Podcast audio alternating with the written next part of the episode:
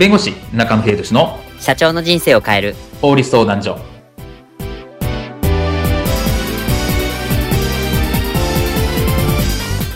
こんにちは弁護士の中野秀俊です。こんにちはアシスタントの堀内隆です。この番組は IT 専門の弁護士中野秀俊がこれはすぐに使える法律主に企業法務の知識を分かりやすくそしてちょっとコミカルにお伝えする番組です。よろしくお願いいたします。今回のテーマは嘘はダメ。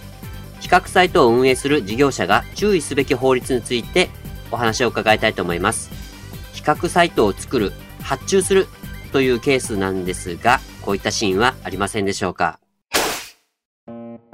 社長当社の新事業の内装リフォームサービス受注件数がなかなか伸びないですね。うーんなんでだ？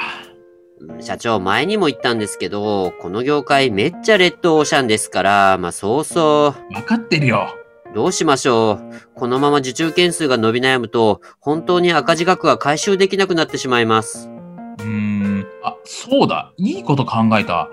この間作った比較サイトのテンプレート持ってるよなあ、はい、あります。ちょっとデータちょうだいリフォームの比較サイト作るわ。わかりました。と A 社は最悪遅いし高いと。あ、B 社は手抜き工事のオンパレード。そして当社は安い、綺麗、早い。え？そんなこと変えちゃうとやばいですよ。大丈夫、大丈夫。匿名サイトだし、バレないって。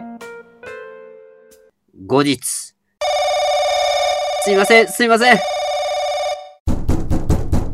すいません、すいません。もう、社長はこんな時どこ行ったの？あれ？置き手紙？なになに実家に帰らせていただきます。社長、また逃げたな。今回のテーマは、比較サイトを運営する事業者が注意すべき法律についてなんですが、こう、巷にある比較サイト。まあ、あの、良いサイトもね、あるんですけど、まあ、中にはちょっと怪しいようなサイトもあったりします。まあ、中でもこの比較サイトで、こう、消費者庁が処分したというケースがあったと、ちょっと聞いたことがあります。そうですね。あのー消費者庁が実際ですね、まあ、嘘の比較サイトを処分したという事例があって、まあ、はい電気修理の内容の、まあ、比較サービス、比較サイトなんですけれども、まあ、実際は、これ、まあ、ある電気修理サービスの業者が作っていて、まあ、自社が、まあ、有利であるとか、自社が優れてるっていうことを、まあ、示したいがために作ったサイトで、まあ、それ嘘のことがあったので、まあ、消費者庁が処分したという事例があるんですね。はい。で、まあ、比較サイトって、まあ、私も結構使うんですよ。で、皆さんも使ってるケースって多いと思うんですけど、価格の比較だったり、サービスの比較だったり。ええで、結構その、客観的にこう、評価してるっていうことを前提に見てると思うんですね。消費者は。でもそこに対して、まあ、自社にこう、誘導するためだとかうん、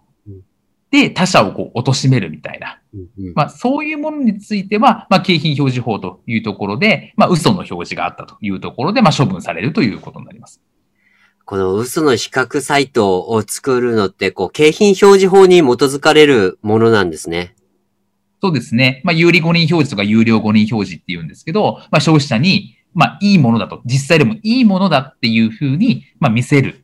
っていうことに対して、まあ、景品表示法で、まあ、違反するというところなので、まあ、そういう嘘の比較サイトとか、まあ、客観性のない比較サイトを作ってしまうと、そこで処分されるという形になります。ああ、なるほど。これ、あの、嘘じゃなくても、例えば間違っていた。あの、自分たちでは認識なかった場合でも、これって適用されてしまうものなんでしょうか？そうですね。あの、まあ、ついうっかりまあ過失って言うんですけれども、まあ、ちょっと調査不足でとか、ちょっと間違ってしまったですね。故意ではないんだけど間違ってしまったという場合でも、まあ、これは有料誤認表示とかにはなるので、それに対しても消費者庁から処分されるっていう可能性はあります。この消費者庁による処分なんですけど、例えばどういったふ、どういった処分がこれ下されるのでしょうか？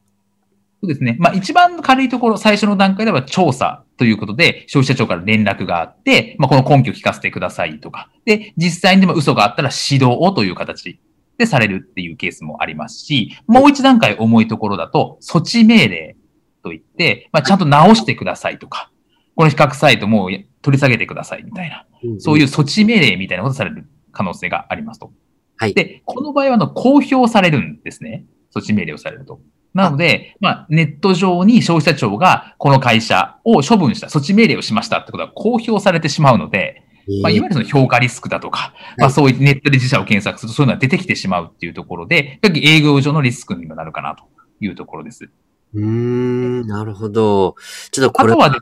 あとはですね、あの、課徴金という形で、まあ、あの、罰金みたいなものなんですけれども、まあ、行政が下す罰金のような、うん、まあ、そういったものが、まあ、お金払えよと言われる可能性があるという形になります。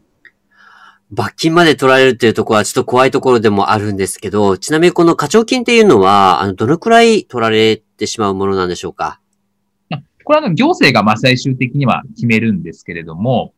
まあ、あの、売上額の、まあ、何パーセントみたいな形でされる可能性もあるので、結構その売上額が上がってるっていう風になると、実際に、まあ、何千万という課徴金が下った例もあったりするので、結構重い処分になるかなという形です。ああ、じゃあもうちゃんとこの広告、まあ、するときはもうフェアに、あの、行っていくことがもう必要なんですね。そうですね。まあもちろんその自社に誘導するような悪意を持った、まあ好意を持った比較サイトはもう論外だとは思うんですけれども、やはりその、えー、調査が誤ったとか、調査不足だったっていうところでも、これに該当するっていうところなので、そこは注意しなきゃいけないかなというふうに思います。